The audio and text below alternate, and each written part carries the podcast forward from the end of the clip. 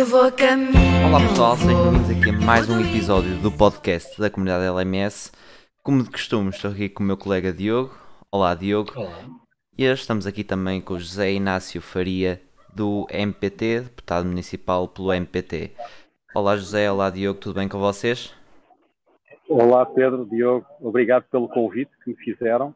Eh, Eu já tive a oportunidade de dizer que lamento não poder ter, ter estado presente no vosso debate e agradecer o convite também para o debate, mas eh, como eu informei, nós tivemos problemas nos nossos e-mails do partido, fomos pirateados e, portanto, tivemos que, eh, aliás, tivemos que realocar um, o nosso site numa outra plataforma porque aquela estava constantemente a ser pirateada e, portanto, tivemos este problema. Conseguimos recuperar, mas já tardiamente, e lamentamos, eh, mas pronto, estou, estou aqui agora a dar a cara pelo meu partido.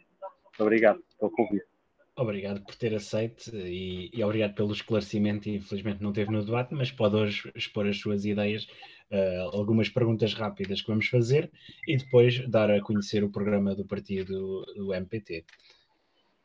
Portanto, hoje vamos estar aqui com algumas. Vamos fazer aqui duas outras perguntas e depois vamos dar um bocadinho de espaço ao José se quiser acrescentar mais alguma coisa sobre o programa da MPT. Uh, Diogo, começa tu com a primeira pergunta. Okay. Força nisso.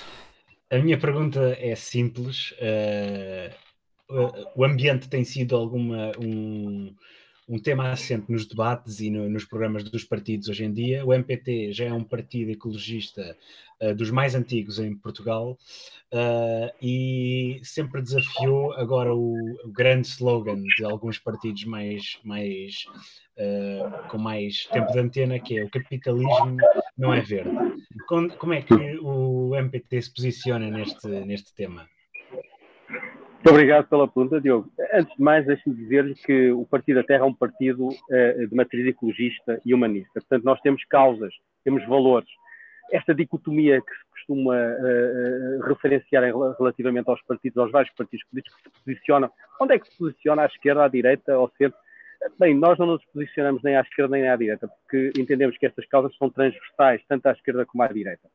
O que acontece é que, ultimamente, a ecologia ou o ambientalismo tem ficado refém dos partidos à esquerda. E isso é errado, porque o ambiente é de todos nós.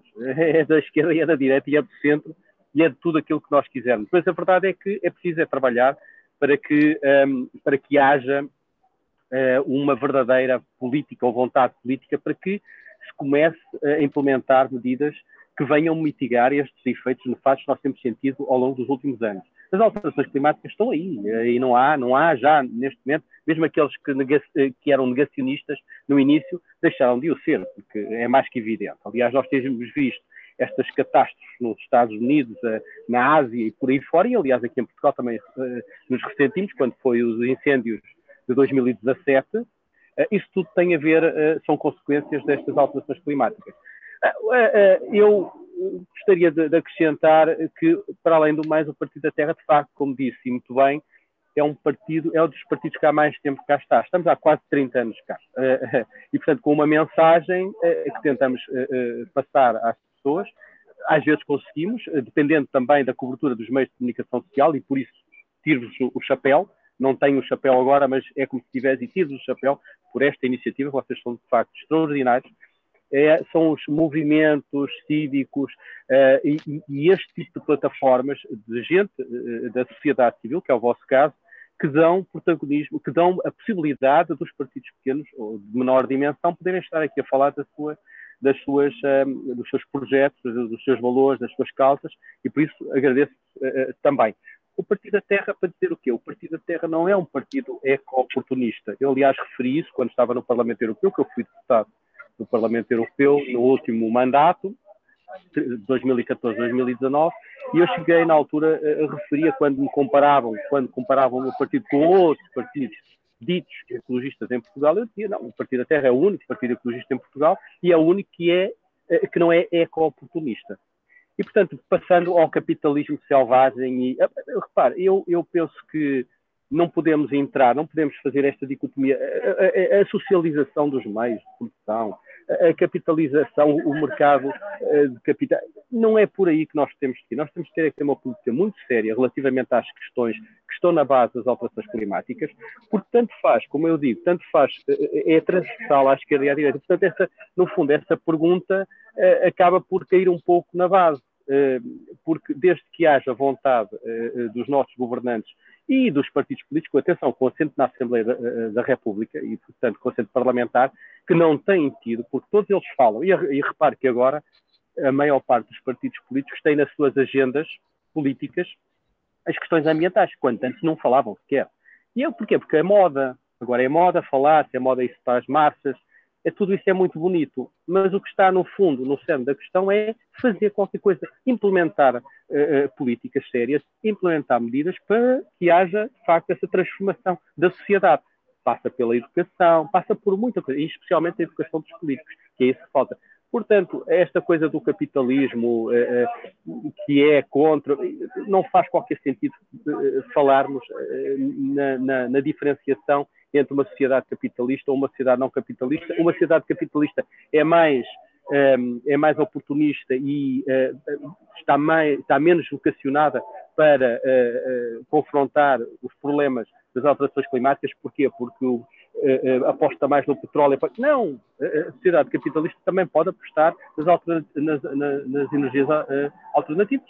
E é por aí que nós temos que ir. Portanto, eu vejo que até, eu estive em alguns países socialistas, durante o meu mandato como eurodeputado, eu vi que os mais poluidores são, eh, até costumam ser as sociedades uh, socialistas, como era o caso da Venezuela e outros, uh, Cuba e outros por aí, que o investimento uh, nas energias renováveis era praticamente zero. Investiam muito mais, aliás, o Brasil também, como sabe, teve, teve um período em que, à frente, com o governo de, do presidente Lula, foi muito, foi um grande investidor na área do petróleo. Eh, infelizmente que não avançou, eh, não avançou mais porque inclusivamente estavam a pensar extrair do pré-sal, que é ali aquela zona ali de Campos até ao Rio, que é uma jaziga muito uh, uh, importante uh, no Brasil e, e, ia ser um desastre ambiental. Portanto, convenhamos, isto do capitalismo versus socialismo, o socialismo é mais favorável uh, um ambiente mais saudável e o capitalismo é contra. Eu não, eu não acredito nisso. Acho que não é para aí que temos que ir. Temos que ir é, é, com seriedade e, uh, e apresentar políticas de facto de verdadeiras. Obrigado pelo esclarecimento em relação a esse tema. Eu, Vamos passar. eu talvez não tenha respondido muito bem à pergunta, mas eu penso que não há uma outra resposta do ponto de vista do Partido da Terra. Está, acho que Sim, eu acho que foi bem esclarecida no geral. Vamos passar agora para uma, para uma pergunta. Pronto, o tema ambiente, quando referimos ao MPT, provavelmente é o tema que vem mais à tona. Mas agora vamos lançar aqui uma Outra pergunta mais. que até nos próprios debates televisivos foi muito deixada de parte. Nós incluímos esta pergunta no, no debate que tivemos e gostaríamos também de saber e que conseguisse informar quem nos ouve e quem nos vê eh, da posição do MPT em relação às medidas para, para a cultura, porque eh, foi muito discutido nas redes sociais, mas nos debates foi praticamente deixado de lado. Quais as medidas que o MPT tem em relação à cultura? Ó oh Pedro, eu uh, fala e bem, o Partido da Terra é um partido, eu, eu disse que era um partido uh, com um pilar, com os dois pilares, com dois pilares. O, o pilar da ecologia, uh, do ambientalismo, e o pilar do humanismo no pilar do humanismo nós temos uh, setorialmente uma das áreas a educação, a saúde e a cultura também. Um povo sem cultura é um povo uh, que não tem rumo uh, a seguir. E, portanto, repare, quando, quando nós no Partido da Terra falamos um, na necessidade de investir mais na cultura, nós estamos a falar a cultura grosso modo, não, não estamos a, a, a particularizar um setor em, social. Portanto, é preciso, é preciso que haja um maior investimento uh, em tudo aquilo que, que é representativo da cultura, seja a cultura uh, mais mediática ou a menos mediática. E nós ressentimos muito, uh, aliás, o setor da cultura, grosso modo, e portanto, holisticamente falando, é isto que eu queria dizer, um, ehm, o setor da cultura foi uh, dos mais afetados durante a pandemia, como todos sabem. Nós temos aliás, alguns, por incrível que possa parecer, há gente ligada à cultura que passou ao estatuto de sem-abrigo até inclusivamente. Há situações gravíssimas destas. E porquê? Porque o Estado eh, eh, desinvestiu numa das áreas ou numa das funções que é sua, obrigatoriamente, que é a cultura. A cultura faz parte, é um dos fins do Estado. É, é, é proporcionar, é promover, incentivar a cultura e os meios culturais à população. Porque da cultura passa só para paredes meias com a educação. E da educação, a, a, preparação para a cidadania. Tudo isto está interligado. Ora, se nós, num destes vetores, quebramos esta ligação entre o cidadão e o Estado, o cidadão e estas, a oferta que tem que ser dada ao cidadão, nós estamos aqui a prejudicar gravemente a, a, a nossa a participação de qualquer cidadão na própria vida uh, do país. E isto ressentiu-se muito ultimamente. Portanto, nós somos, o Partido da Terra uh, tem uh, insistido, mas claro, com, com a pouca voz que nós conseguimos ter, porque os meios de comunicação social também aí, também aí é cultura, a difusão da cultura. Nós temos estado insistentemente a insistir em que haja uma maior abertura a alguns setores culturais que têm sido ostracizados uh, pelos sucessivos governos, atenção, não é só este, mas pelos sucessivos governos, e que não faz sentido. Por exemplo, eu vou-lhe dar um exemplo. Uh, eu conheci alguns, uh, alguns performances da, da, da, da cultura que, para terem sucesso em Portugal, tiveram primeiro que ir para o estrangeiro ter sucesso lá fora tiveram sucesso lá fora e depois regressarem e aqui já, já, já, já lhes foi dado uh, o estatuto de artistas. Eu acho isto lamentável. Nós temos gente muito boa, gente muito competente em todas as áreas. Aquilo que vocês fazem, por exemplo, aquilo que vocês fazem também é visto como também é, é uma, uma oferta cultural. Vocês transmitem cultura. Porque é que uh, estes setores, estes nichos da sociedade, que são nichos da sociedade, não são, não são uh, um, apoiados pelo, pelo Estado. Eu acho que é uma das funções do Estado que o Estado não presta. E quem presta são uh, organismos, são uh, outras, outro tipo de, de, de, de entidades fora uh, da ligação com o Estado que prestam. E o Estado aí deveria apoiar. E por isso eu digo, quando regressam a Portugal, acabam estes, os nossos artistas, os nossos dinamizadores da, da cultura, acabam por ter sucesso. Mas enquanto cá estão, não tem, ninguém desliga, o Estado não pega neles e trata a cultura como o, o, o parente pobre uh, e não pode. Uh, da atividade, da atividade governativa. Não pode ser. Uh, entendemos que é, que é tempo mais que suficiente. passamos esta, esta fase da pandemia e foi, ficou comprovado que há necessidade de apostar mais na cultura. Um, um povo culto é um povo que sabe conduzir. É, olha, um povo culto é um povo que sabe eh, que não deve faltar eh, ao seu dever cívico nas eleições. Por exemplo, isto não é só, isto não é só educacional, é também cultural. É uma questão cultural que, paredes meias, como eu dizia há pouco, com a educação. Portanto, é uma questão cultural e educacional. Portanto, apostar mais na cultura, apostar mais na educação e muitos outros, muitos outros obviamente, setores que falhamos imenso eh, tremendamente, como diz um amigo meu, em Portugal. E, e, há que mudar, e há que mudar rapidamente. Não podemos ter uh, um, um, valor ínfimo no, em termos orçamentais ao longo dos anos para a cultura. A cultura é aquilo que nos, até que nos ligam uns aos outros. A língua também, por exemplo, também a cultura faz parte, não só como educação, mas também como veículo daqui, da nossa identidade cá dentro e lá fora. Esta ligação também, a cultura também se faz uh, com as nossas comunidades no, estrangeiro, que é muito importante e que uh, os vários, os sucessivos governos e os partidos com assento parlamentar, volto a frisar, se têm esquecido muito dos nossos concidadãos que vivem na diáspora.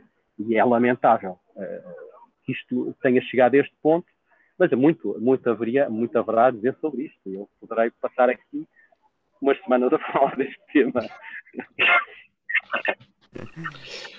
Um, tivemos então aqui duas perguntas mais específicas. Agora vamos partir para uma pergunta mais geral, onde vamos abrir uh, um espaço para o José poder uh, falar sobre o MPT.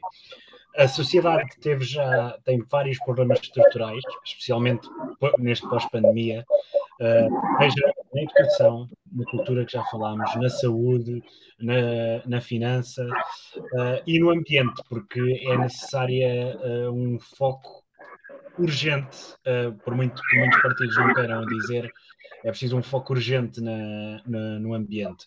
O que é que o MPT traz à mesa que é necessário e é, são pedras basilares no partido para uma mudança e para o crescimento do país? Bom, uh, como eu lhe digo, íamos estar aqui não é uma semana ou duas semanas, íamos estar aqui um ano inteiro a falar sobre isto. Porque. Resumidamente. Resumidamente é complicado. Mas vou, vou, tentar dar alguns lamirés daquilo que nós entendemos e que, pensamos no Partido da Terra. Bom, uh, falou, uh, o Diogo falou uh, genericamente muita coisa importantíssima para o nosso bem-estar. Eu deixe-me deixe dizer ao contrário. Sabe que o Partido da Terra que é o único partido em Portugal. Tentaram, houve uns que, que agora tentaram desde, talvez desde 2019. Nós já vimos, vimos fazendo isto desde pelo menos 2015.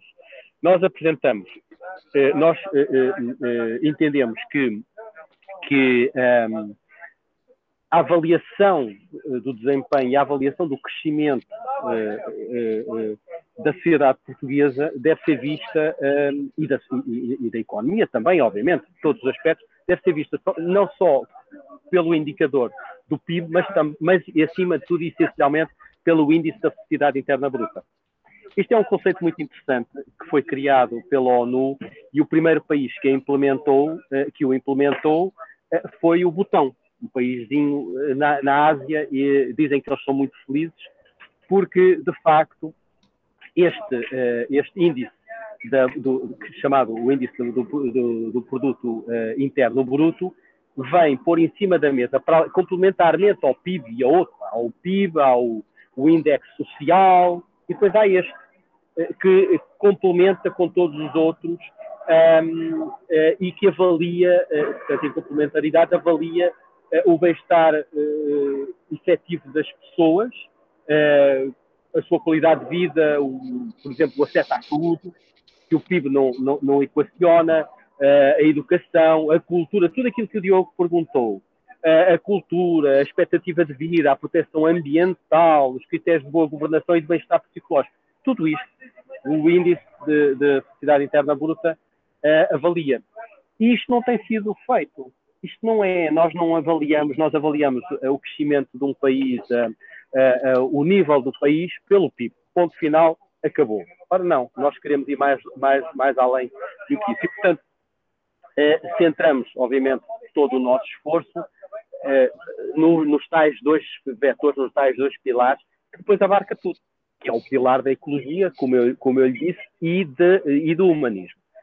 Agora, vejamos, eh, nós estamos e, especificando o setor da saúde. Bem, eh, o, setor, da saúde, nós temos, eh, eu, eu não me canso de dizer isto, e não sou eu só que digo, eh, eh, muita gente, obviamente, que, que o refere, que nós temos um dos, um dos sistemas, um dos melhores sistemas a nível mundial, que é o Serviço Nacional de Saúde. Não há dúvida, é um serviço público uh, com muitas falhas, com muitas falhas, e que tem que ser, e tem que ser depuradas essas falhas, têm que ser tratadas, tem que ser, uh, obviamente, tem que haver uma maior, uma, uma vontade política mais forte para que se altere o paradigma em que nós vivemos atualmente relativamente à saúde.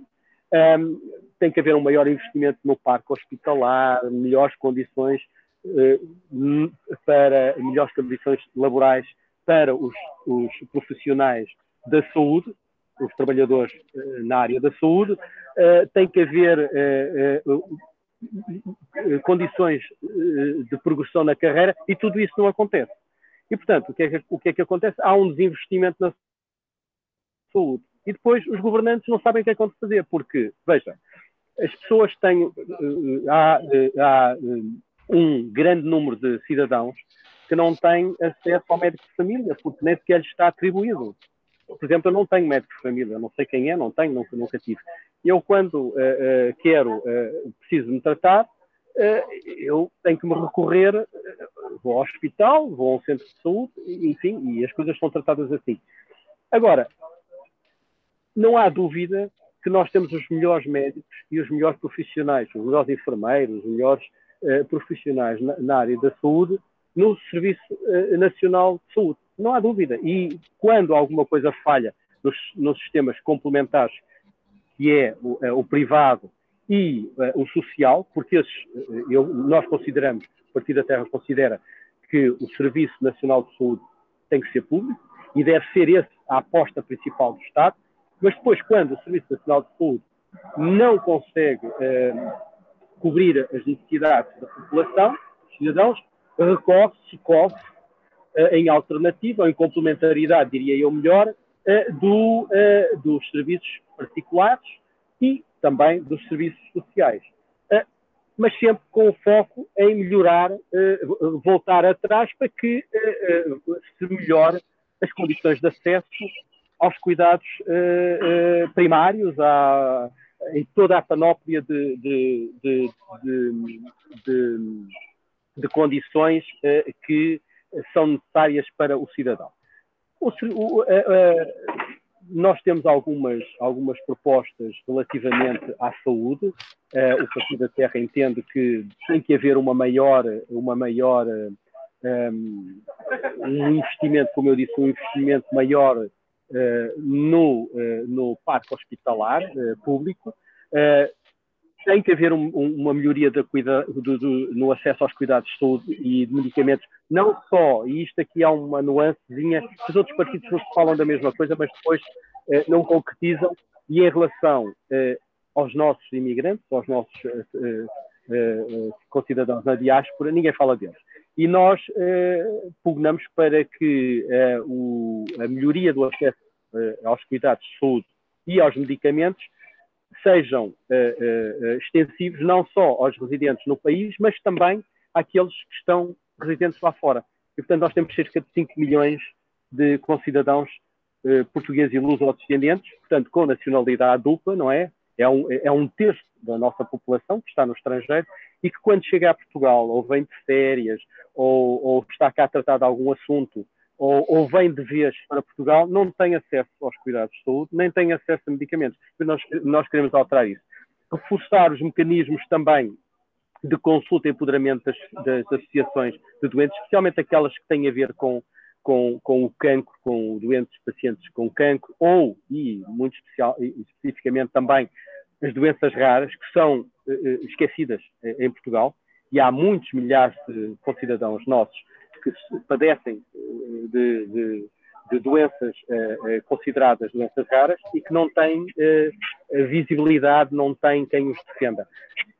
Promover, eu acho que o Partido da Terra entende que também se deve promover um, uma formação específica nos cuidados paliativos, que é inexistente no nosso Serviço Nacional de Saúde, ou quase inexistente, tirando uma ou outra exceção, e portanto tem que ser a toda a população, extensivo, especialmente aos, eh, eh, aos, aos, àqueles, eh, àquelas famílias dos doentes também, este apoio que tem que ser dado às famílias dos doentes em, em, em terminais ou crónicos, e depois muitas mais propostas havia, obviamente, na área da saúde, mas eu fico-me agora para já com estas por aqui, a, a melhorar também eh, relativamente foi um assunto que eu me preocupei muito. Eh, eu, eu estive no, no, Parlamento Europeu, eu estive na, na Comissão de Saúde Pública, Ambiente, Segurança Alimentar e Saúde Pública e fiz um trabalho, eh, penso, enfim, não me vou julgar a mim próprio, não me compete a mim, mas acho que fiz um, um trabalho importante.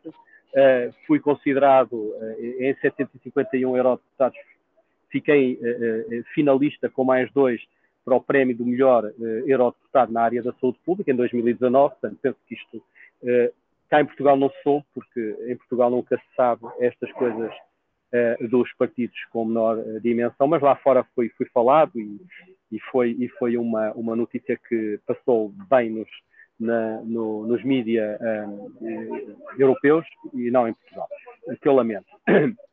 Mas isto para dizer que as doenças raras um, devem ser, deve haver uma, uma melhor visibilidade das doenças raras nos sistemas de informação e de investigação em saúde. E isto é muito importante. Porque se houver esta comunicação entre os vários centros hospitalares, os vários laboratórios, etc, etc, relativamente a estas doenças, há uma maior uh, possibilidade de se encontrar curas e da experiência poder ser aproveitado uh, noutros centros. Um, penso que sobre o ambiente, não sei se terei. Ah, relativamente ao ambiente, nós temos algumas propostas também que eu penso que poderão uh, interessar, uh, que eu refira. Uh, uma das coisas, uma das primeiras que salta logo à vista é que nós recusamos totalmente, a partir da recusa totalmente a proposta da Comissão Europeia no âmbito da taxometria da União Europeia que pretende, esta proposta que pretende eh, que seja eh, que os investimentos na área eh, da energia nuclear sejam considerados sustentáveis. Ora, nós discordamos totalmente. Não é porque esta, este tipo de energia não emite partículas visíveis que não deixa de ser uma eventual ameaça para todos nós. Nós temos o problema, e temos nos debatido muito qualquer tipo de, de, de, de, geração da energia nuclear, a primeira, a segunda, a terceira, nem a terceira uh, geração da energia nuclear nós, nós aceitamos porque há sempre o perigo de algo correr mal. E acontece. Como dizia uma pessoa que eu conheço, uh, pode acontecer e acontece. Aliás, nós vimos uh, no Japão, vimos em Espanha alguns incidentes que têm acontecido, aliás, muito perto da nossa fronteira, com a, a central nuclear, por exemplo, de Almaraz, e eh, nós não queremos, eh, nós não queremos que, que venha a surgir eh, um problema aqui nas nossas, no nosso território. e, portanto, recusamos totalmente que, este, que a energia nuclear seja considerada no processo de transição ecológica para os próximos 30 anos, como a Comissão Europeia pretende. Um, queremos criar uma, uma, uma provedoria do ambiente e a instalação tem, portanto, a instalação em cada uh, junta de freguesia de um posto de atendimento ao uh, cidadão na área do ambiente. Isto não estamos a falar de aplicação de recursos, eles já existem, e, portanto, é, é, é a implementação simples. Um, gostaríamos também de ver um, a renegociação, também é um assunto que nós temos eh, batido ao longo eh, dos tempos, que é a renegociação da Convenção da Albufeira. Os nossos filhos internacionais, estamos a falar de Espanha, porque é o único país que nós temos fronteira, uh, chegam sem caudais a Portugal. A qualidade da água é muito má, todos nós sabemos. Nós temos seca, nós vamos entrar num período, estamos a entrar, aliás, num período de seca, uh, porque os nossos amigos espanhóis também, de vez em quando, fecham a torneira uh, e nós recebemos cá má água e pouca água aos caudais. E, portanto, isso tem que ser renegociado seriamente. Em relação, ainda um pouco, mas tem a ver com mobilidade também, isto no fundo acaba por ser tudo setorial, eh, mas intersetorial, quero eu dizer. Uh, Falou-se muito pouco nestas, nesta, nesta campanha uh, dos aeroportos, do Montijo. Uh, nós somos totalmente, o Partido Terra é totalmente contra a, a, a criação, a implementação de um aeroporto do Montijo, mas totalmente, mas há muitos anos, não é só de agora. Não é agora com alguns partidos que se opõem e que começam a falar de que o Montijo não é alternativa ao aeroporto de Lisboa. Não, já, nós já andamos a falar disto há muito tempo. Aliás, quando eu estive no Parlamento Europeu, eu cheguei a questionar por vários motivos. Eu dou, dou um, um, deles que é o, talvez aquele que é mais eh, eh, sensível ao aquele que as pessoas entendam mais facilmente. A questão da segurança. Eu cheguei a questionar na altura a, a comissária a, dos transportes, que era a senhora Violeta Bulk, um, com algumas perguntas e até uh, or, tanto escritas como orais, um, em que perguntava o que, é que, o que é que a Comissão tinha a dizer relativamente à construção do aeroporto uh, no Montijo, uma vez que estávamos numa zona de edificação e uma zona importante uh, em termos ecológicos uh, da Europa, uma das mais importantes de edificação e que haveria sempre alguma, alguma questão de segurança ou de insegurança relativamente às aves de grande porte que se entram. Aliás, houve aquele filme uh, do Rio Hudson, que é o, o, é o Tom Cruise, não é o Tom Milagre no, no Rio Hudson, com o Tom Hanks. Exatamente, exatamente, exatamente, com, com o Tom Hanks, em que há um, um, pássaro que entra numa das turbinas e aquilo uh, acaba por, ao descolar, acaba por, por partir, por ter que ficar parar ao rio. Ora, nós aqui temos a mesma coisa. Nós aqui temos uma zona de nidificação, uma zona de aves de grande porte, e um transporte uh, naquela zona, se, se um avião entra uma daquelas aves numa das turbinas, lá temos um avião a vir para cá abaixo. Mas, como, sabe, aquilo, uh, como sabem, aquilo é um. Estamos a falar de uma base, e uma base militar que já teve acidentes, já teve acidentes com, com, precisamente com aves que entraram nas turbinas do, dos caças e vieram parar já alguns caças cá abaixo, inclusivamente houve mortes. E, portanto, se nós estamos a falar isto em relação uh, uh, a aviões que até estão preparados, eventualmente, para suportar esse tipo de colisões, o que será com, com um transporte comercial com centenas de pessoas lá dentro e cá fora também, porque as pessoas que vivem naquela zona ali não estão muito contentes em ter, se calhar, a cair um avião em cima da, das casas. Isto é uma coisa que é eh, eh, eh, perfeitamente incompreensível como é que se escolhe aquela zona para, para, para criar um, um, aeroporto. Mas, subida das águas, eu não preciso falar disto, nós estamos com as altas climáticas estão aí, toda a gente sabe, há a subida das águas, a erosão, a erosão costeira e a, a subida das águas, e aquela zona ali vai ser uma zona de, de aquaplaning aos aviões. Portanto, não faz qualquer sentido, nós estamos a, a, temos que programar a longo, a médio e a longo prazo, não é a curtíssimo prazo. Depois, para dizer que há alternativas, que é aquilo que nós andamos a defender há anos. Temos duas alternativas para o aeroporto de Lisboa.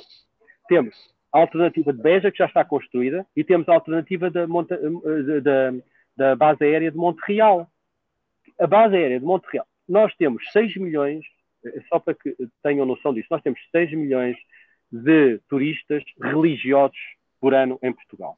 Vão todos para Fátima. Ora, Monte Real é, é ao lado de Fátima. Portanto, escoavam para ali. Mas fica entre o Porto e Lisboa. Descentralização. Beja. Beja fica entre Faro e Lisboa. Outra descentralização. E isto são infraestruturas que já existem. A base aérea, uh, desculpe, uh, o aeroporto de, de, de, Beja não precisa de mais nada. Está lá. É, só precisa de, de, de ter ligações com a capital rápidas. E isso é, é a aposta que nós queremos, a aposta na ferrovia de alta velocidade. Ligar Sines, Beja, Lisboa, Madrid, e esta ligação mete uh, os, os, passageiros de, uh, que vão apanhar o avião a Beja, de Lisboa, em cerca de entre meia a três quartos de hora. Ora, é precisamente o tempo que leva, para quem conhece a Lisboa, que se leva a atravessar a cidade, quem vem, por exemplo, de Algés ou de Oeiras, para chegar ao aeroporto. É precisamente o mesmo tempo. E nós estamos a falar da alta velocidade que é tão necessária uh, uh, uh, para a economia do país, especialmente este, este, este circuito, como eu disse, que é Sines, o Porto de Sines, não é? Que também está muito subaproveitado. O primeiro porto de, de, de, águas profundas que poderia existir na Europa deveria ser Sines, e é Sines, mas que não está, está subaproveitado. Eh, e depois fazer a, a, a ligação a, a, Madrid. E Lisboa, eh, Porto, melhoria, da bitola, melhoria das condições ferrovi, ferroviárias neste, neste percurso, com a mudança, por exemplo, da bitola ibérica para a bitola europeia. E aí proporcionava-se também uma melhoria da qualidade dos transportes e da mobilidade em Portugal. Isto na área, do, na área do, dos transportes, da mobilidade, e também tem a ver com o ambiente, no fundo está tudo interligado. Por isso é que nós fazemos uh, uh, os nossas, as nossas bandeiras, as nossas causas são um, holísticas e que depois, obviamente, se, uh, são intersetoriais. e tinha-me perguntado mais outra coisa, que era a educação, não foi assim? Exato. Pronto. Bom, na educação, vocês são jovenzinhos e, portanto, estiveram há, há menos tempo do que eu uh, ligados ao ensino, e vocês sabem perfeitamente que nós temos uma educação deficitária em Portugal. Os, os programas curriculares são aquilo que são, nós todos sabemos, os manuais escolares mudam a cada passo e, portanto, para as próprias famílias é incomportável uma família que tem três ou quatro filhos, porque acontece, não é? Como é que consegue aguentar uh, uh, o orçamento, uh, o seu orçamento para a educação dos seus três ou quatro filhos, ou dois filhos até que seja, com os manuais constantemente a, a, serem alterados?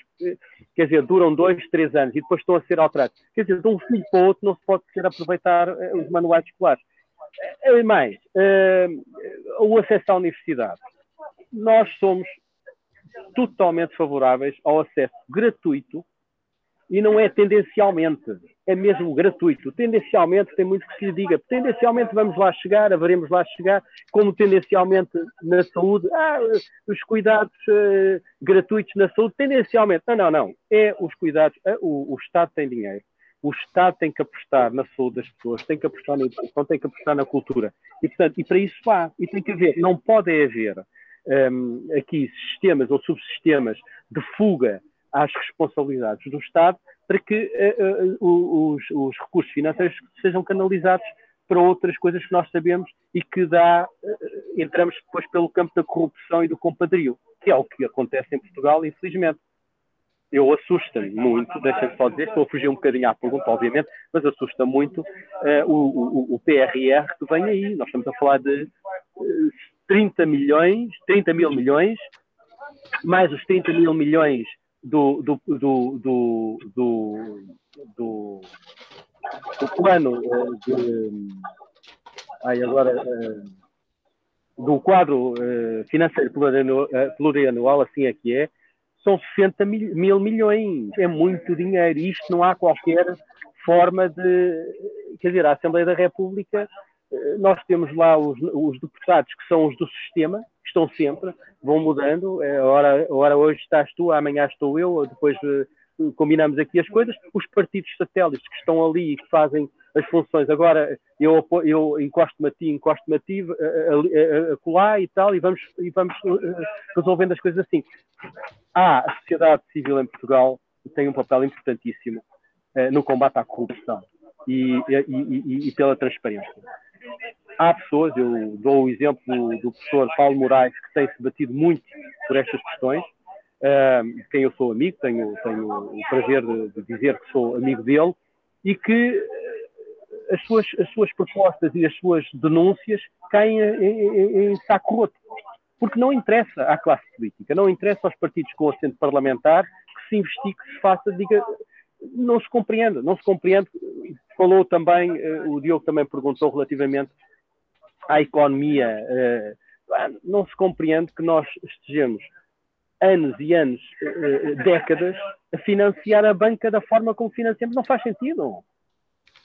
E eu termino, eu termino Diogo, dizendo-lhe o seguinte: que isto as pessoas vão dizer, e tem a ver com a corrupção, tem a ver com a transparência e tem a ver com o financiamento dos partidos políticos e das campanhas eleitorais partido até é completamente contra, contra o financiamento dos partidos políticos e das campanhas eleitorais pelo, pelo erário público.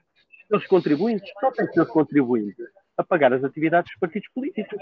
Tem que ser próprio, os próprios partidos têm que uh, uh, uh, criar as condições para poderem trabalhar, para poder. E há possibilidades. Não podemos é, não, alguns partidos nem sequer não são subvencionados e nós não somos, não queremos, mas depois somos multados como gente grande, como se costuma dizer, exatamente das mesmas proporções que os partidos com assento parlamentar que recebem uh, rios de dinheiro para, para as suas atividades. Isso é que não pode ser.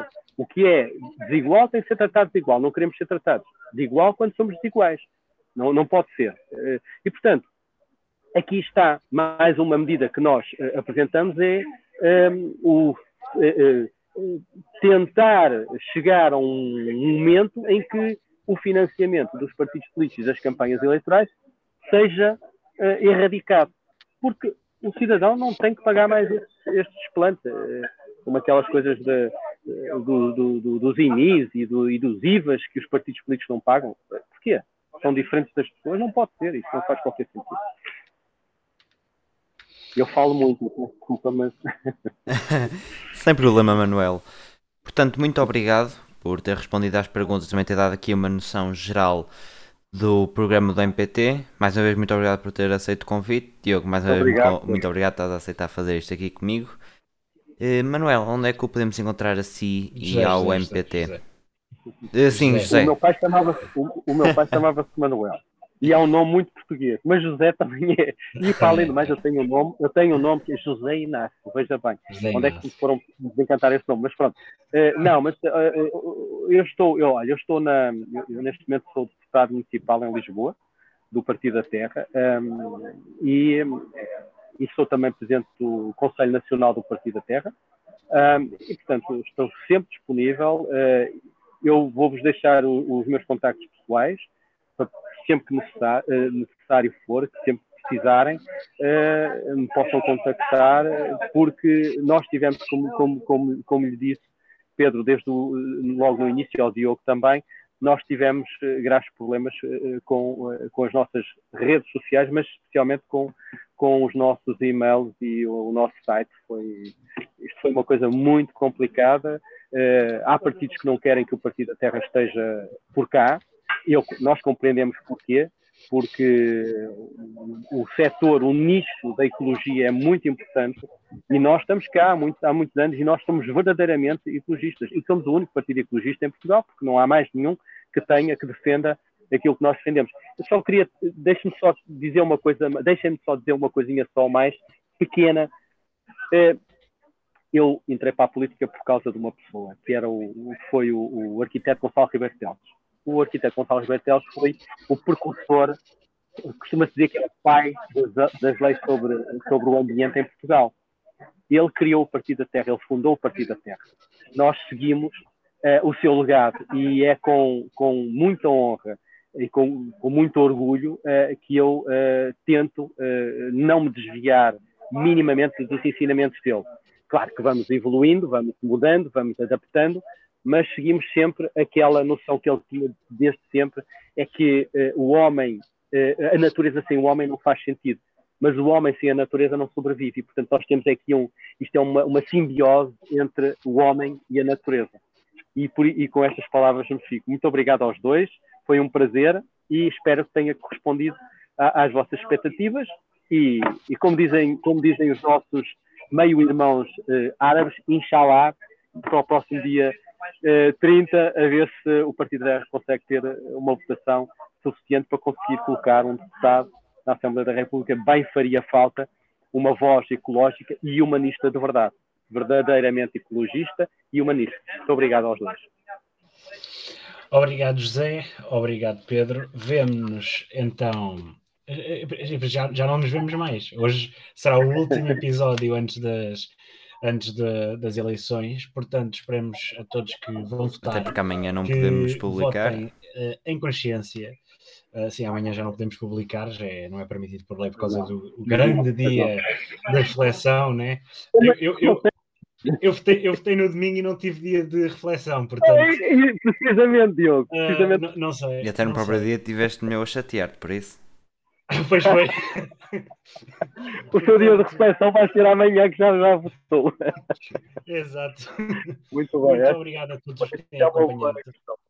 Muito obrigado a todos uh, por terem estado connosco. Depois das eleições estaremos cá para analisar os resultados, eu e o Pedro, uh, e talvez consigamos ter cá alguém, não sei.